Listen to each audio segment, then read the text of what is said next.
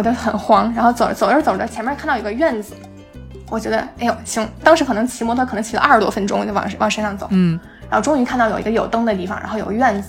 然后那个骑摩托的人开始往那院子里面开，我觉得行，差不多到了，可以歇会儿了。然后结果我们开进那个院子里面，发现东西不太对，那个看起来不像是一个酒店，嗯就是它是那种像是一个工厂一样的一个地方。然后我当时在想这是一个什么地方，说着说着，然后两个保安就出来了，然后一人拿着一个猎枪，我操，我当时就开始颤抖，就是觉得，因为就是我之前在美国嘛，就是美国的话，你如果你不小心进入别人的私人的 property，、嗯嗯，就是人家是可以开枪，把你打死的。嗯 e e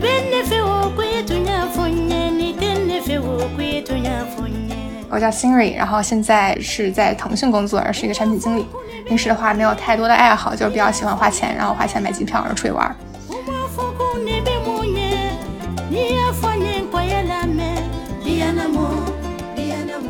Hello，大家好，我是天域劫机 Hijack，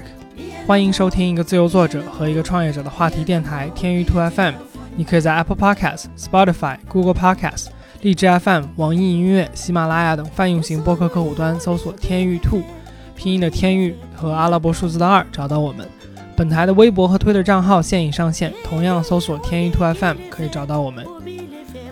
呃，今天的这一期有点特殊啊，可能你已经注意到了，就是为什么开头是我和一个女生的声音。这期我们尝试邀请了一个嘉宾来做一个 guest talk 的形式，也就是客座嘉宾对话的模式。正好赶上最近这几个星期大白的事情非常忙，他有一本接受这个邀请翻译的书籍的工作临近尾声，所以我呢就邀请了我的好朋友 Siri。金瑞可能是我认识的人里边，在旅行这件事情上走得最远的人了。那在马上开始的节目当中呢，他也有提到，就是他到目前为止可能已经去过三十几个不同的国家了。那本期的内容中，我们主要谈论了他在南美去过几个国家里面发生的故事。嗯、我觉得内容在我结束之后来听也是非常有趣啊，希望你可以喜欢。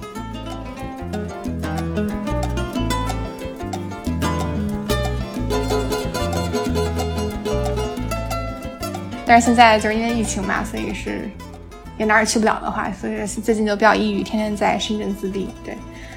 我一直就是觉得，对，在我的朋友圈里面，应该没有人在我知道的范围里比你旅游更多，或者是更会旅游了。之前就是经常看你发那种，呃，就是飞机的航路图，然后就觉得很惊奇，就是多到像头发丝一样，各个地方连在一起。你大概去过多少国家？你有记过是不是？我没有认真的掰指头数过，但大概就是二三十个吧，就是可能三十出头的样子。哇塞，可以，我感觉我是你的零头。没有，主要就是因为我我这些国家也不是那种连着去的，就是那种特别间歇，然后就可能有有那么几天的假，然后我就往出往出跑，嗯嗯。然后每次都尽量去一些之前没有去过的地方，所以就是也是有意识的在想去打卡多一点的地方吧。嗯，我感觉你比较喜欢选那种稍微小众一点的旅游的地方。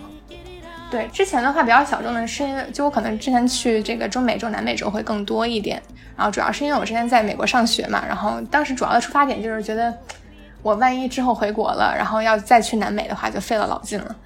所以就还还是趁这个离得近一点的时候多去一去，所以就可能在大学可能两三年，可能跑南美跑了那么嗯四五趟吧，对。但其实挺费钱的，就是说，因为南美这个地儿很大嘛，就很多去去南美玩的人都是那种你去就是飞过去，然后把所有国家玩一圈，然后你再回家。嗯哼，像我这种就是来回就就得花很多的机票钱，那你一般一次去会平均玩几个地方？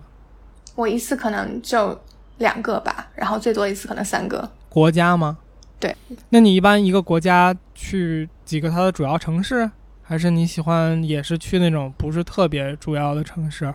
主要的城市可能还是去吧，但是有一些就比如说南美的一些比较主要的景点，像秘鲁的 Machu Picchu，它其实是在一个小城市的，所以就是那个城市不是个主要的城市，但是是那种那种傻游客都会去的地方。所以就是还是在南美的比较旅游发达一点的城市会是你选择的，是吗？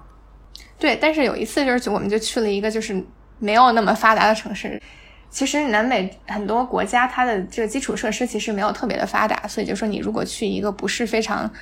就是那种 develop 非常好的一个那种成熟景点的话，其实你会遇到非常多的问题。嗯嗯，明白。对，反正就我就记得有一次，就是我和我男朋友出去玩，然后我们是去的哥伦比亚。然后哥伦比亚的话，我们是先去了一些比较大众一些的景点，就比如说波哥大，它的首都，嗯哼，然后包括 Cartagena 是一个加勒比海岸的一个港口，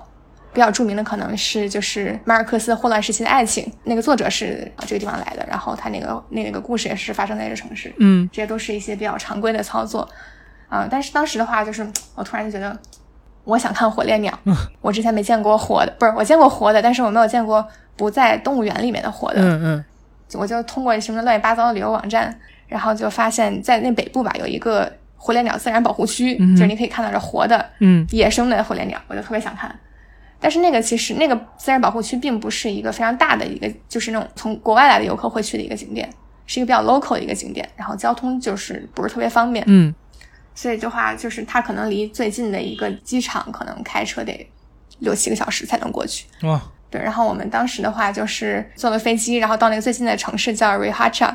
就是先订了个酒店嘛，然后那边其实酒店也不是特别多，然后我们在网站上大概找就就这种网站上找到了一个看起来非常 nice，嗯然后就感觉是走那种 eco friendly 风格的一个酒店，然后就 是所有的东西都非常 earthly review 的特别好，嗯然后我们就订了那个酒店，然后觉得很正常，然后下了飞机，像那种普通旅游旅游的那种常规操作，打了一个出租车，然后告诉这个司机我们要去哪儿，嗯然后司机就走了。然后那个车程的话大概是两个小时，嗯哼，但是走走在路上，你就发现这个路越走越小，越走越小。然后包括就是走着走着，路边就开始有那种卖汽油的，就是那种卖那种桶装汽油，就因为那个部分会比较靠近委内瑞拉一点，然后那边会比较乱嘛，所以就是经常会有士兵去做那种车子检查，嗯。然后有的时候还会收点收点贿什么的，然后我们就可能他们看到是有一些外国友人来了，可能想留个好印象，然后就就放司机走了，没跟他们收回。反正最后就是开两个小时吧，开到一个就快到了，我以为就快到酒店了，然后我们就可以直接就把什么箱子给这些酒店的工作人员，我们就先睡觉，明天再去看火烈鸟。我是这么想的，嗯但是那个司机停下车以后，这个周围好像啥也没有。然后司机，然后就是就说：“你们确定是这儿吗？”我说：“这就是就这个地址，这个地方，这个地址是这儿的话，就是这儿。”嗯，，对。然后我当时也很懵，然后那个司机的英文也不会说的太多句，然后我们的这个交交流也很有问题，然后还得 Google Translate 说半天。嗯然后那个司机就开始下车帮我们问周围的人说这个酒店到底在哪儿。然后问了半天，他回来了，嗯，他回到车里来跟我们说，说我只能送你们到这儿。这话听着很吓人，我觉得。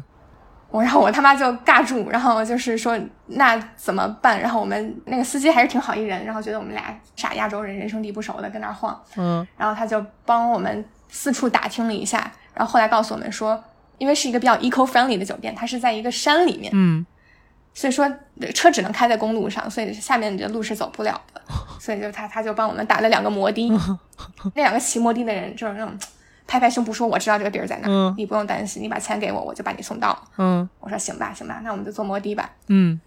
但是我们当时是拿着箱子的，就是我不是那种，like，就是我们那次出去不是那种像 backpacker 一样，就带一个包子，我们还有箱子，嗯所以就是我们俩一人坐在一个摩托车后座上，然后我抱着我的箱子，然后再抱着前面那个人，这么坐在摩托车上，嗯我们就出发了，我们就开始坐着两个摩托车开始上山。嗯 那个时候已经天天已经黑了，我当时就有点害怕，嗯哼就是那种山上有土路，然后也没有灯，然后也不知道再往哪儿开，嗯路就非常难走，特别颠。然后我当时在想，我他妈现在要去哪儿？嗯我就很慌，然后走着走着走着，前面看到有个院子，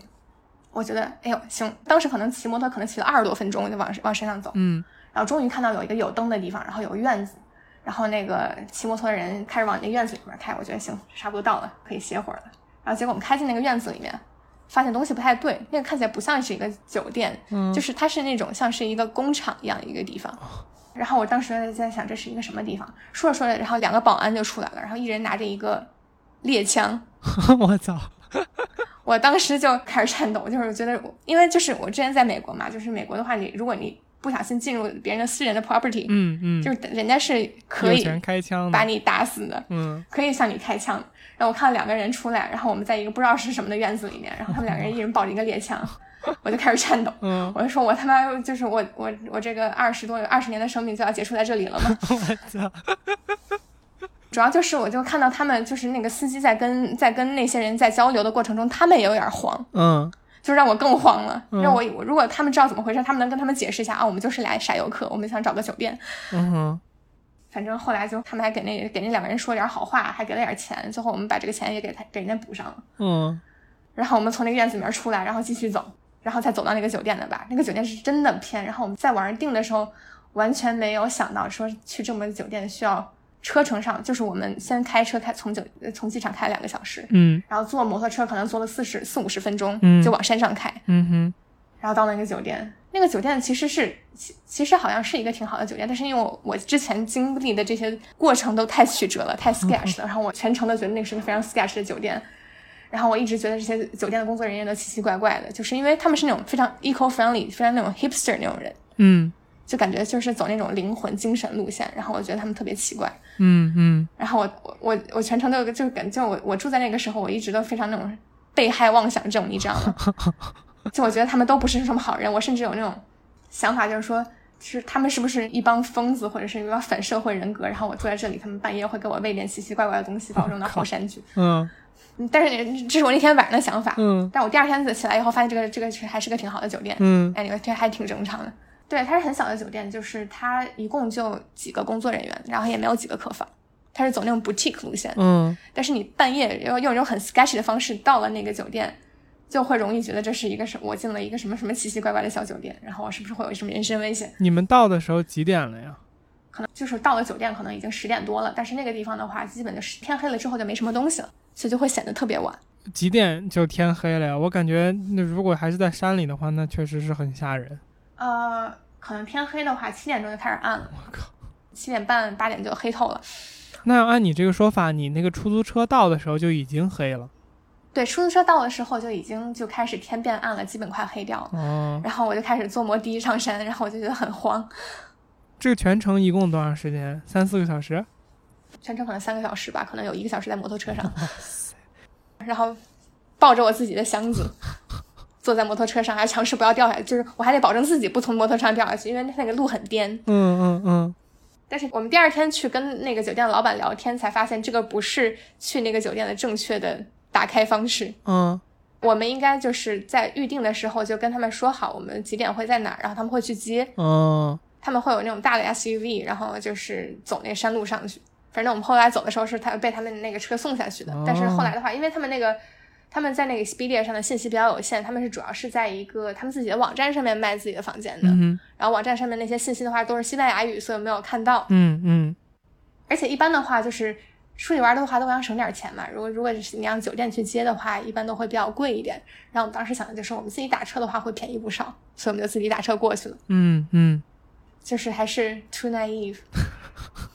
那后来火烈鸟看上了吗？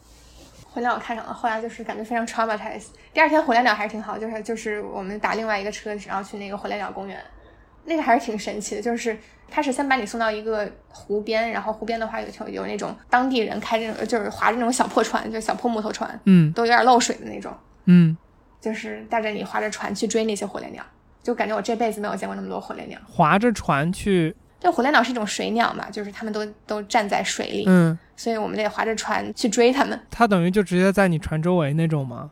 呃也没有那么近，因为是野生动物嘛，它们都会跟你表保持一个他觉得安全的距离，哦所以就是那那个人就是带我们尽可能的就是离近一点，，I see，然后他可以划着船去吓他们，就是一帮人火烈鸟高高兴兴的跟那儿站着，然后我们就划过去，然后把他们吓飞，就是这样子的一个活动。但是真的是有特别多，就是就是如果你能想象那种蝗灾的话，就你可以想象那么多的火烈鸟。我操，就我当时就坐那儿看的话，我就在想，火烈鸟能不能吃啊？嗯，好不好吃？这是哪个国家？对啊，这是哥伦比亚，对，这是哥伦比亚。那个刚才感觉开头没有那个说，你可以补一段儿，就是说，呃，南美你都去过哪些国家？呃，一六年到一九年左右吧，对，就是就跑过很多次南美，然后去的国家，南美国家的话，就是严格在南美大陆上的话，就包括哥伦比亚、呃，秘鲁、智利、嗯、阿根廷、乌拉圭，然后厄瓜多尔，对，嗯 对我突然在想阿阿瓜多尔的中文名是什么？嗯嗯嗯，对，大概是这几个，但是嗯，也也去了很多中美洲的话，就是像像巴拿马呀、古巴呀，嗯然后可能牙买加这些中美洲国家，嗯就其实跑了还是挺多趟的。嗯哼。你一般是什么？就是放假的那种时候就会去嘛？然后每次一般你去多久呢？嗯，主要是春假，像类似于春假呀，像那个感恩节的假期这样去。然后每次的话，可能一两周。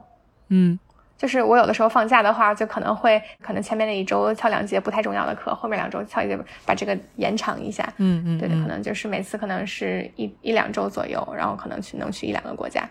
嗯嗯哦，对，我就是突然想，这个就刚才那个，就什么时候去那个南美玩那个事儿。一开始我玩的时候还比较正常，就是作为一个呃认真在美国上学的亚洲国际学生，还是就感就老老实实的，就是嗯只在放假的时候才出去玩。嗯嗯后来可能也是变成了学校的老油条，然后胆儿也肥了。就是我们学校的话是在期末考试之前会有一周是那种，呃，给你用来复习的，我们叫呃、啊 R R study week，week 对 study week。然后我我到开始大三大四的时候就开始胆儿肥了，开始 study week 出去玩。嗯就包括有一次胆儿比较肥，然后我们就 study week 就跑去巴哈马，然后去找了一个 res- resort。然后因为那时候也不是旺季，也不是很贵，嗯然后我当时告诉自己我要在那个 resort 里面复习我的 finals。嗯然后但是事实大家都知道我是会是怎么发生的，所以就是嗯，就大概就是我哪儿找了这么多闲时间跑去跑去南美吧。嗯对另外，可能我整体的话，第大三、大四出去玩更多一点，主要是因为就是我这我我运气比较好，然后我大三的时候找到了一个挺好的一个实习，就是在 Uber 的一个实习。嗯嗯。啊，这个实习的话是一个那种日常的实习，就那种 part time 的实习。嗯哼。它好在就是，首先我的他给我时薪很高，嗯。就当时的话，我是在做这种嗯自动驾驶的一个部门，然后当时的话，这个自动驾驶这个 industry 的话，有很多的钱，就是很多投资人钱钱都在往这个这个 industry 里面扔，所以就是这公司都很舍得给 intern 钱。嗯嗯，当时他给一个 intern 时薪就是四十五刀一个小时，四十五刀，哇塞，对，而且的话我还不需要去公司，我就远程工作，我就是每周末的话就是在那个平台上。嗯。然后去输入我这周工作多少个小时，然后每两周给我发一次钱。哇。但其实这个工作量其实也不是特别大，然后这个嗯。反正他当时贡献了我很多的旅游经费，很强，对，就包括当时嗯，我去了一趟古巴，嗯。然后当时也也是在我在 Uber 在远程实习期期间，还有一些工作要处理嘛，我就带着电脑去古巴了。嗯但是就是古巴其实也是一个比较神奇的地方，因为呃，美国其实对古巴有很多的制裁，嗯。就包括你去古巴之前，然后理论上来讲你是不可以去办去古巴的旅游签证的，所以你在上飞机之前，嗯你写的要去那儿理由就是，就是说你要去做那种人道主义救援，你不是去玩儿的，嗯但是所有人都是去玩儿的，嗯就是这么一个情况。嗯反正到了以后的话，古巴这个地方有点像朝鲜，就是说它它是没有网的，就是你作为一个过去旅游的人，也不可以买当地电话卡，嗯但你最多的可以买那种 WiFi 卡。嗯它的 WiFi 卡的一张卡是一个小时的时间，嗯然后我忘了卖多少钱了，但是一张卡一个小时。嗯然后它在城市里面，在在固定的几个点有那种 WiFi 基站，嗯然后你可以到那个 WiFi 基站，把那个卡的密码就是在一个网站里面输进去，然后开始用你的上网时间，哦，就感觉像那种类类似像电话卡那种形式。就还得找一个电话亭才能上网那种感觉，对对对，因为就是我确实当时也是在工作，所以我有我需要去时不时的去打开电脑，嗯。去看看有没有人给我发 email，有没有人找我这样的。嗯那时候在哈瓦那，然后我找了一个公园儿，我找那个离我最近的一个 WiFi 基站在一个公园，嗯然后我就坐在公园长椅上打开电脑，然后把那密码输进去，开始我的六十分钟上网冲浪的生活。嗯哼然后就一打开以后，发现这电脑开始给我弹提醒，嗯然后我才发现，就是说是因为美国对于古巴这个国家是有制裁的，然后这些美国的公司是不可以在古巴有任何形式的商业活动的。嗯所以的话，就是我当时的公司是有一个规定，就是说是你不可以把公司的电脑带到古巴去。你之前不知道这个事儿，然后打开之后电脑上提示你不能这么做是吗？对，就是会给我发这种警告的 email，就因为他发现我这个工作电脑突然在古巴出现了，嗯我当时很慌，马上把电脑关掉，然后把电脑扔到了行李箱里，然后一周都没有去碰。嗯 不过还好，就我回去以后，好像也没有人发发现，就是我的老板也没跟我提这件事情。嗯嗯嗯，就当时我觉得很慌，我当时就感觉也有一些奇奇怪怪的联想。我回去是不是就要被开除了？嗯，就古巴没有信号这个事儿，我有听说过，因为当时我也在波士顿那边上学嘛，然后我室友他就当时和他女朋友去古巴玩过，嗯哼，当时他他就说没有信号，没有什么通讯，嗯哼，但是他没有讲，就是说有这种 WiFi 基站的操作。嗯，对我当时还觉得奇怪呢，因为他在古巴的时候他有发对，那个朋友圈，然后我还在想，你不是说完全没有信号吗？这个是怎么做到的？啊，对，然后其他还有一个我对古巴的印象就是，他们好像所有人去那儿的时候都会租那种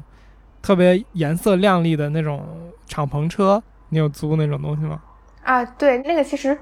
那个也不是租吧，就是你不可以自己开，那边有司机可以带你。嗯然后那个基本也是傻游客必须打卡的一个、一个一个项目之一。嗯嗯嗯对，然后我作为一个傻游客，我肯定也打卡了。就是然后那张照片就可能当了我的微信头像，当了当了两个月吧。嗯嗯嗯，对可以可以，很强。这个贵吗？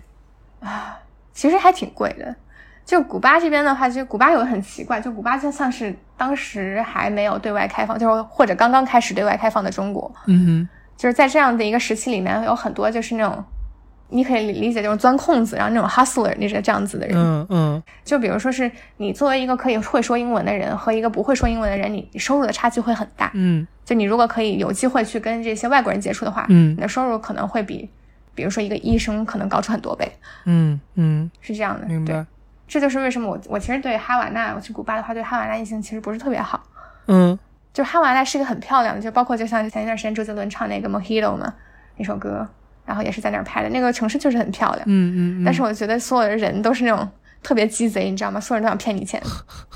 就是你在马路上走，有人过来跟你搭讪，嗯然后就是根据我之前比较正常的旅行的经验，都是觉得啊，可能就是他想对你表示一下友好，嗯或者就是之前没有见过太多外国人，嗯可能就是没事儿干想跟你聊会儿天儿。但是在哈瓦那的话，就你如果是这样哪意想的话，你肯定要被骗钱。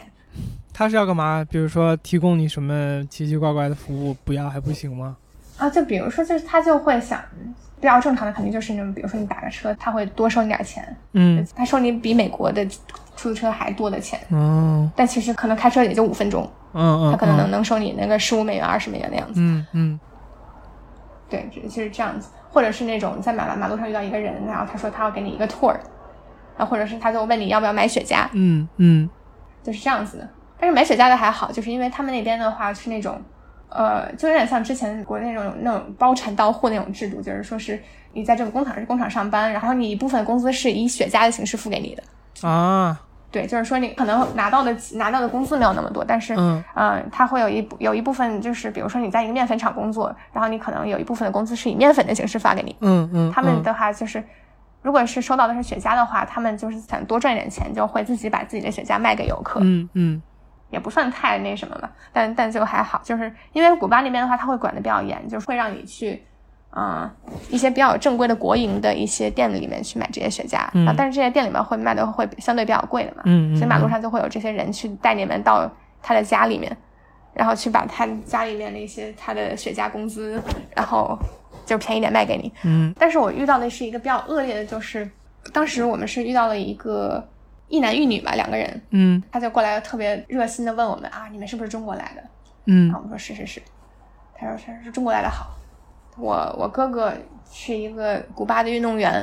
然后他零八年的时候，然后去去啥还去参加过北京奥运会，嗯。反正基本就是跟你跟你跟你开始聊，然后就开始套近乎嘛。但是作为傻游客，你觉得可有一些跟当当地人接触的机会，你觉得是一个挺好的，嗯那你就开始跟他聊。嗯哼反正他就开始带我们到一个到一个酒吧去，嗯，说说我们没你们你们下午没事干，我们聊会儿天儿。听起来像是一个很美好的展开。而且就是他带我们去的是一个比较 local 的一个酒吧，嗯就不是很多游客去的，嗯就是东西也很便宜。嗯然后他们那两个人也不像那种酒托，然后他们也自己买自己花钱买自己的酒，嗯就是这个展开还是就是感觉啊，你找到了找到两个啊和中国有那么点联系的古巴人，然后他带你去一个很 local 的地方喝很 local 的酒，然后嗯，你在聊天儿，坐在 bar 里面特别好。这感觉像是那种旅游里边大家会很期待的那种相遇的那种故事。对啊嗯他们都开始跟我们聊的还挺宽的，然后从从这个古巴的当地的这个经济情况，然后政治，跟那个北京出租车大爷是开始跟你聊政治，嗯啊，聊半天聊得特别广，嗯。然后就开始说到，就是说是因为古巴这是它是一个封闭的一个，就是像就像之前没有开放的中国一样，它是一个封闭的市场，嗯哼。就是进口的东西会非常贵，但是古巴当地的话就有很多的商品是没有办法自己在国内做的。嗯。就比如说在我古巴的话，就是好像他们是没有办法做奶粉，所有的奶粉的话都得都得进口来。嗯然后他们两个人都没有那些政府工作，就是如果你有政府工作的话，可能政府会给你就是分配这样子的奶粉，嗯但是如果你要自己去买的话，就非常贵。嗯然后他们两个都没有这样的正经工作。嗯最后我们都聊得挺好的，然后我们觉得确实也是有这个背景，然后我们当时觉得啊，确实挺可怜的，然后也没他也没要多少钱，可能也就要一个三四十美元吧。然后我们觉得聊得很投机，然后就给他们了三四十美元，然后让让他们去去给孩子买奶粉，嗯就是他们俩这个 couple 是挺好挺好的人，然后我们一直觉得挺好的。嗯我全程都没有觉得怎么样。然后后来的话，好像在在我有一次在一个酒店酒店大堂的 WiFi 的基站，然后网上冲浪的时候，嗯我在查一些攻略嘛，然后查着查着，我突然发现就是那些今年旅游论坛里面就会一些防骗的提示，嗯，这就是一种经典骗术吗？然后发现这就是一个经典骗术，就 然后就说，然后他然后他他那描述就说啊，会有这样子的 couple，然后跟你过来聊天，呃然后他会他会跟你要奶粉钱，但，事实上是他们这两个人可能根本不是 couple，嗯，他们只是一些商业搭档。我 靠，我当时就觉得我的，我本来以为就是对啊，都是那种在社会主义光辉下长大的人，都是我们都是同志。嗯 然后后来发现，就是我们不是同志，没没有社会主义兄弟，他们都想骗我钱。本来感觉可以可以变成一段美谈的是吧？然后后来变成发现，对，本来以为回去可以跟别人吹逼，后后来发现经典骗术，嗯嗯他们表演的真的非常好，嗯嗯嗯，他会让你觉全程觉得很愉快，嗯。最后把钱都是高高兴兴给他，然后你之后还觉得挺好，我帮助了一个古巴兄弟。嗯，按你的话说，就是他们还聊经济，聊什么呢？感觉也本身挺能说的。他会聊就是整个他们经经济体制是什么样子的，比如说他会有类类似于粮票一样的东西，嗯。对我当时觉得他们这两个人特别好，是因为像我刚才说到，就是路上有卖雪茄的嘛，嗯。我们就买了一个雪茄，然后就我在因为哈瓦那城里也很漂亮，很适合拍照，嗯。然后我就说我要点一根雪茄，然后在我要边走边抽，然后当做道具，嗯。然后拍照。嗯哼。然后，然后我之前也没有抽过雪茄，我知道抽雪茄是不应不不能过肺的，嗯。它是通过口腔黏膜来吸收的，这个我知道。嗯哼。但是我不知道的是，雪茄是不应该一次抽一根儿的，它跟抽烟不一样。嗯。对，然后反正我就是一下午挺高兴的，反正其实我我我那朋友也帮我抽了一点，但但那一根主要是我抽的，还是挺粗的一根雪茄，嗯因为我觉得粗的拍照比较好看，所以我买的是最粗的那种。嗯啊，抽完了以后感觉不对，就是尼古丁中毒了，你知道吗？我是在有反应之前遇到的那遇到的那那两个 couple，嗯然然后跟他们聊的天儿挺好的，左右我突然觉得我我的状态不太对，就尼古丁中毒就是让你觉得你浑身特别虚，然后特别恶心，特别想吐，嗯然后开始我开始浑身出虚汗，嗯然后他们特别好的是，他们全程还照顾我，还去帮我买水什么的。但是其实还是挺夸张的，就是尼古丁中毒那种感觉的话，就就感觉你浑身软，就就腿软，你就感觉你走不动几步路，嗯嗯，就感觉你站不稳，有那种虚脱的感觉是吗？就有点像吧，就是你站不稳，然后可能就是就是我们把奶粉钱给他们，然后他们跟我们告别了，我们快乐的告别了，他们走了之后，我们准备出从那个酒酒吧出去，然后就再去溜达会儿嘛。走了两步，然后我就发现我走不了路，然后我就开始坐在马路边上歇着。嗯我可能在坐在马路边上歇了那么一两个小时，嗯然后才可以继续站站起来自己走路，不扶着东西那种，还是还是挺夸张的。嗯，第一次知道，我知道雪茄不能抽一根儿，但我不知道后果这么严重，我以为只是晕。对，我就是我当时就比较傻，然后我觉得雪茄应该跟烟抽的差不多吧，就是你应该把把一根儿抽完了。对，嗯 但是啊 apparently 你是你是不应该的，我当时不知道。嗯嗯嗯 apparently 是你可以把它切掉，然后就留着下次再继续抽嗯的。嗯嗯，它不是有那种专门的雪茄雪茄的那种卡片式的那种剪子吗？能把它切断。啊，对，对我现在知道了，我还买了一个剪子。可以。反正基本就是社会主义古巴给我留下了很多的心理阴影。嗯嗯就让让人就是让我开始怀疑人与人之间的基本的信任都在哪里啊？嗯，它可能整体那个城市如果有这种呃阶段那种哈像你说 hustle 的那种氛围的话，确实大家觉得这个东西赚钱也就都去做了。对，但是我后来发现，就是你如果就是离那些游客比较多的地方，就是游客比较多的地方远一点的话，就你离景区那地方比较远远一点的话，嗯大家还是挺淳朴的，嗯嗯就是就是你稍微往出溜达溜达，东西也会便宜很多。嗯但是有一个问题就是说是。他们这个货币系统不太，就是你没有你没有办法换当地的货币，就是你在那边主要是花美元的，嗯。对，就是你没有办法，就是没有一个官方的渠道会可以可以可以让你啊、用美元去换当地货币。嗯。但是的话，你你如果就是拿美元去买一个东西的话，他会拿这种当地货币给你找钱。哦。它是有个双重货币系统，就是你就是当你手里面有了一些当地货币的之后，然后你就会发现，就是买东西很便宜，就你拿这些当地货币去买东西的话非常便宜。哦，因为它是不是换美金自己再换成当地货币也有成本啊？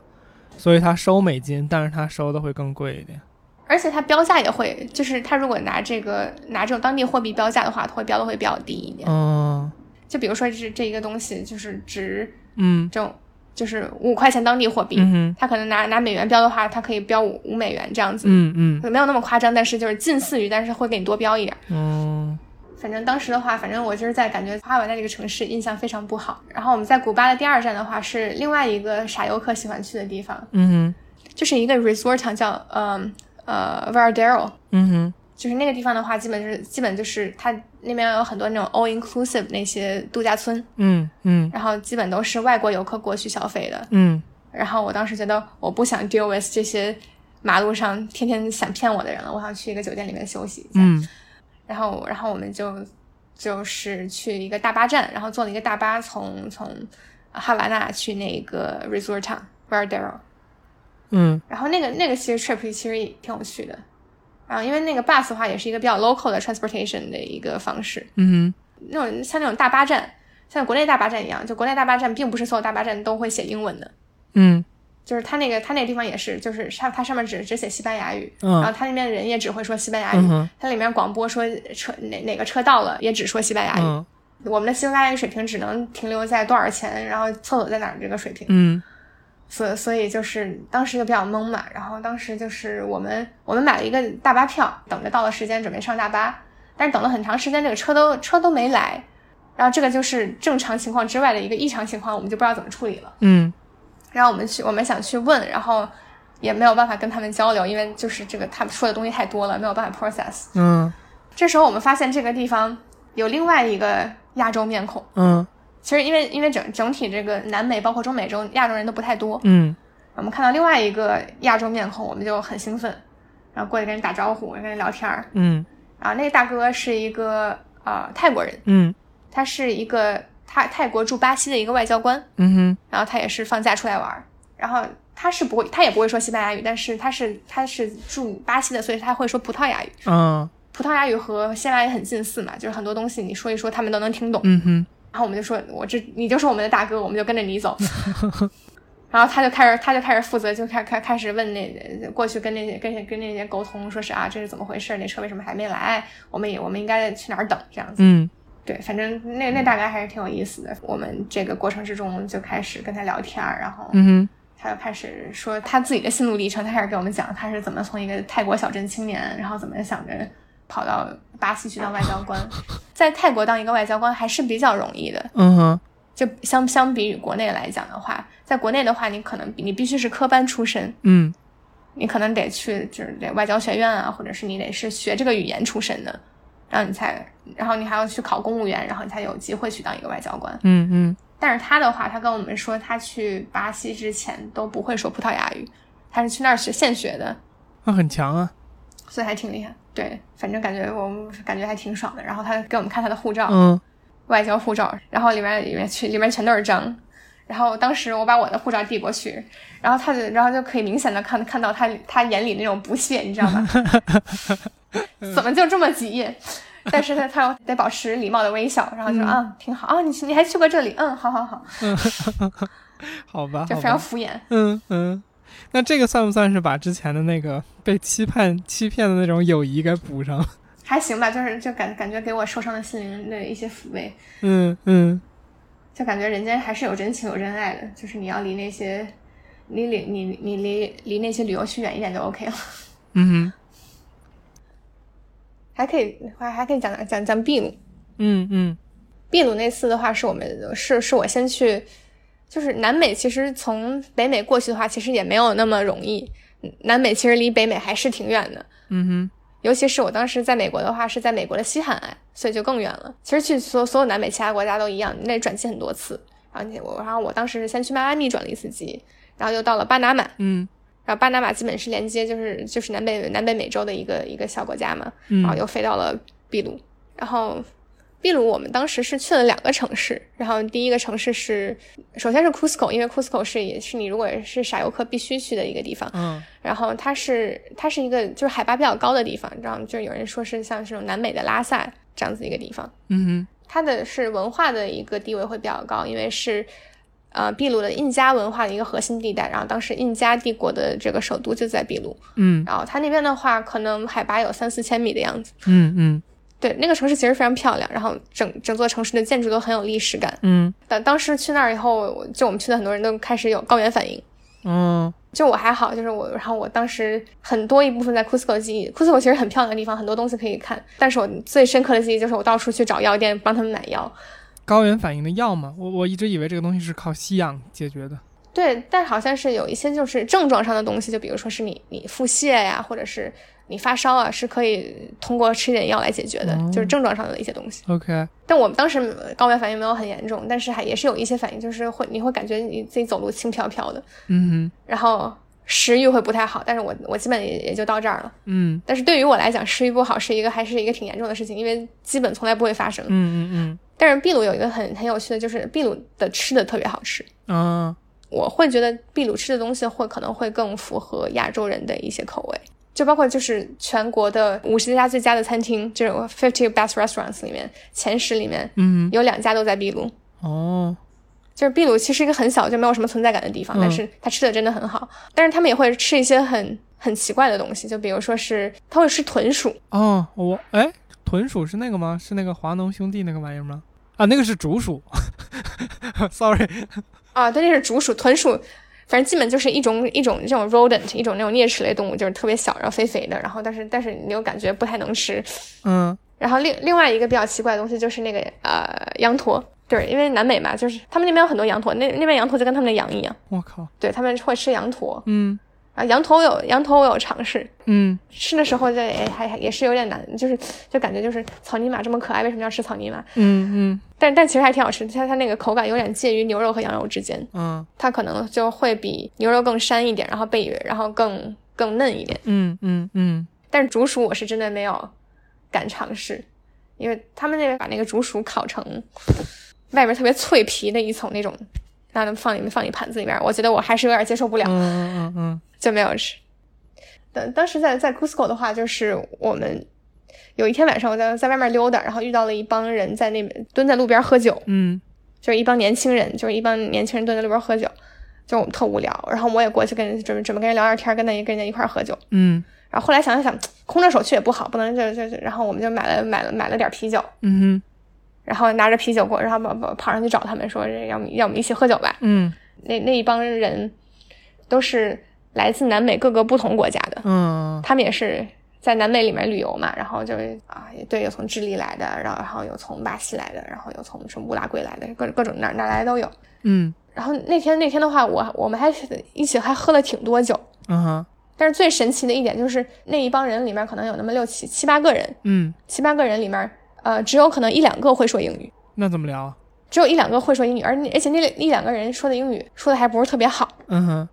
对，就是基本就是你只能说一些非常基本的一些东西，然后所以觉得还比较神奇。反正反正一帮人就开始开始跟那儿瞎喝，还开始跟那儿唱歌，嗯嗯嗯 还是一个挺迷惑的晚上。因为你也不你也不知道他说他在说什么，你们尝试沟通一下就觉得很困难，嗯啊，拿 Google Translate 的话觉得好累哦，嗯然后就算了，就喝喝酒吧，喝酒吧，别说话了。喝的还特别多，喝的好几个人开始吐。嗯哇然后我现在回头想想，我都不知道我在干嘛，一帮人都不知道，都都都都没有办法交流，就开始疯狂喝酒。嗯嗯 然后最后还拍了好多照片儿，然后然后说要、嗯说要加加 Facebook，其实加了 Facebook 后来也没怎么联系，但是还是一个非常神奇的夜晚。嗯嗯嗯，这个这个还挺那个叫什么，有一种浪人的情怀吗？还是叫什么？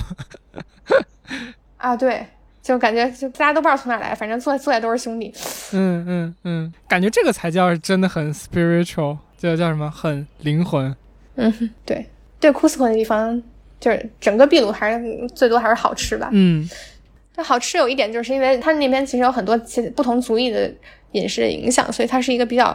mix 的一个这这种的食物的风格吧。嗯就包括像是那个它当它当地就是秘鲁菜里面最有名的一道，就叫叫 ceviche，ceviche 那个那是一个那种生鱼沙拉，嗯哼，它当时其实是受到了很多那种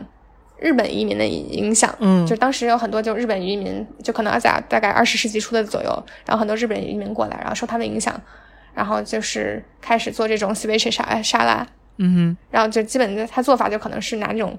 生鱼，然后拿柠檬腌，然后就就配上一些蔬菜，然后其实是一个很清爽的一个菜。嗯。然后另外还有一些就是比如说像鸡汤粉丝这种东西，看起来很中国的东西，当地吃的也很多，嗯也是因为当地其实也有很多华裔，嗯嗯。他们也会会会在当地会开很多小饭馆儿。其实当地的华裔可能占秘鲁人口的百分之四左右，嗯。然后可能都是大概十九世纪中期，然后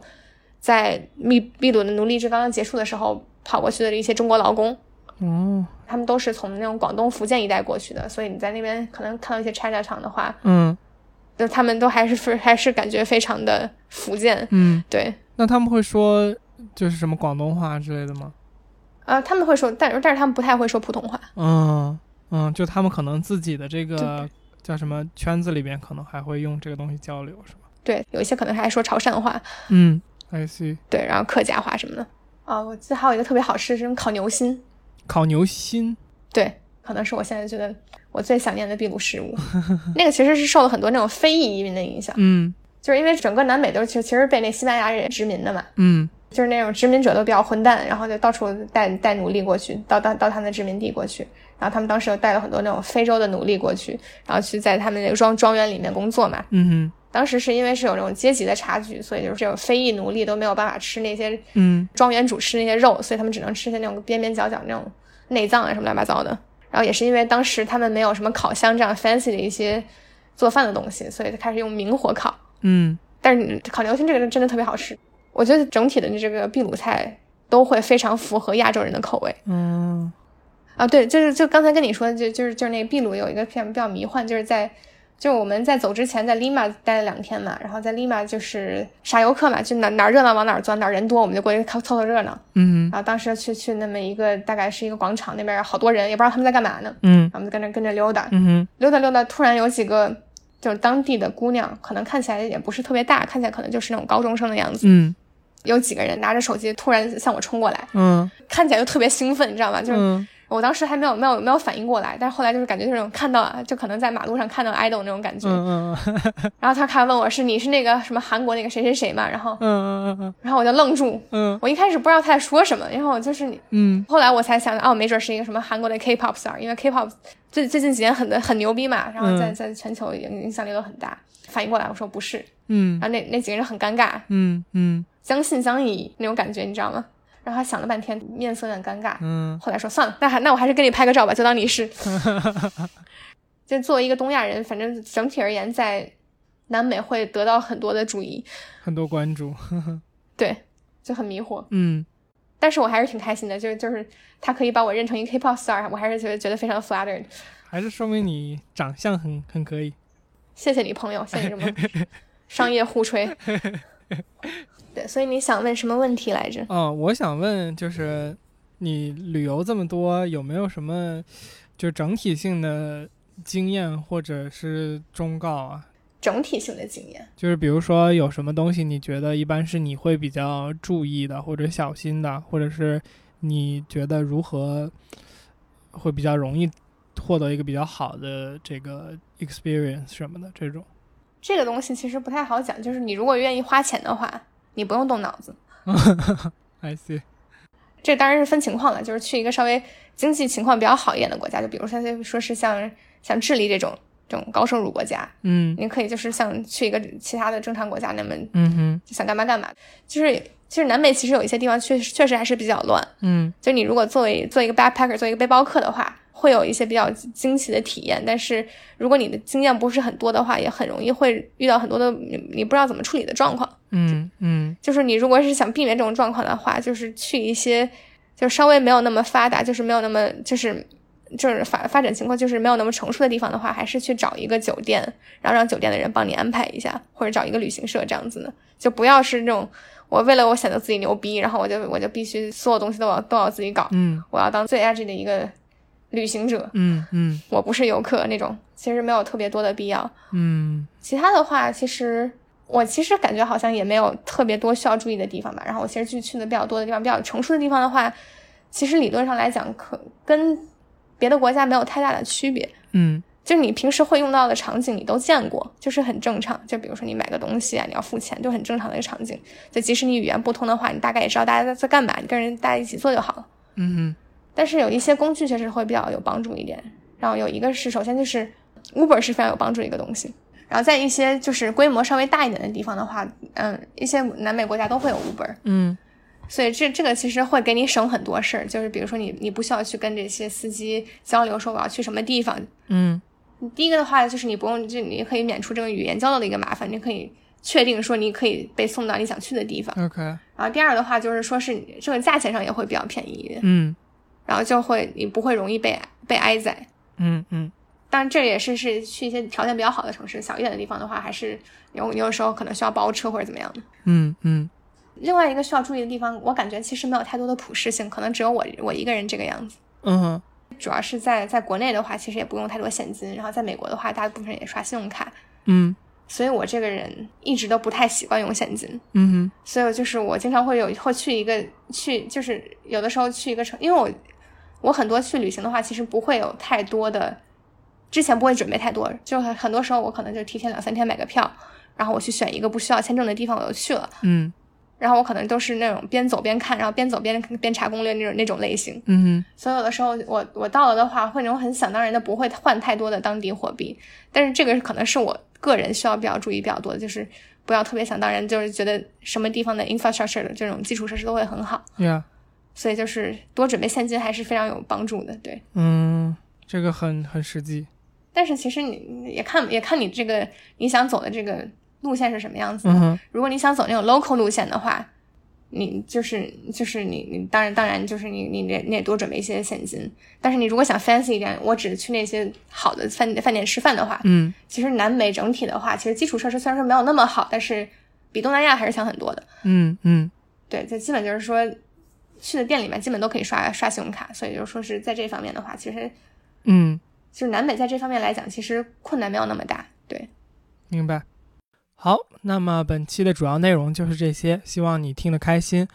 关于 guest talk 呢，也就是客座嘉宾对话这件事儿，我们希望在这次尝试之后，逐渐变成一个常驻的环节。那目前我们的节目是每两周更新一期啊。如果大家喜欢这个形式，我们会在中间原本不更新的那一周加入这个 guest talk，变成每周更新。不过主持人应该更多是天域，也就是我来担任。那么，如果你希望看到更多这样的节目呢，可以在有评论或者点赞功能的平台帮忙我们给这期节目点赞。如果你喜欢我们的节目，也请你评论、打分或者点赞，这将对我们非常有帮助。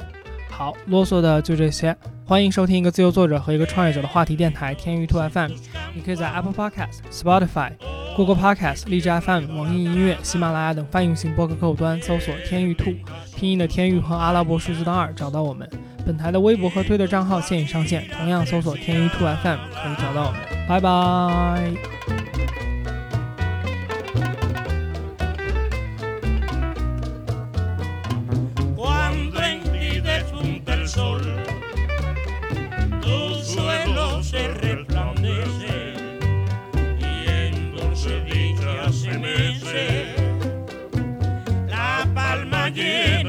Oh patria de Maceo y de Marlí. Oh, mi patria querida, oh,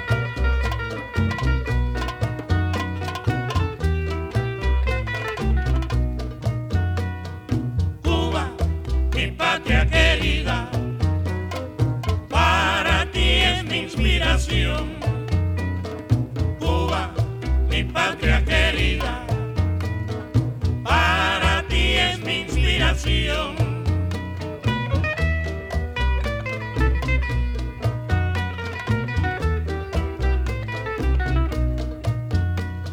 Allá lejos cantan gallos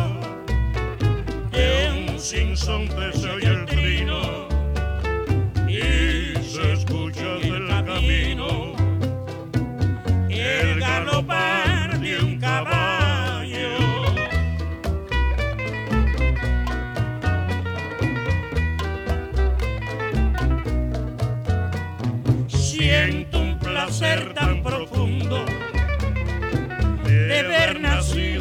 consuelo, porque me cobija el cielo. Más precioso de este mundo, oh patria de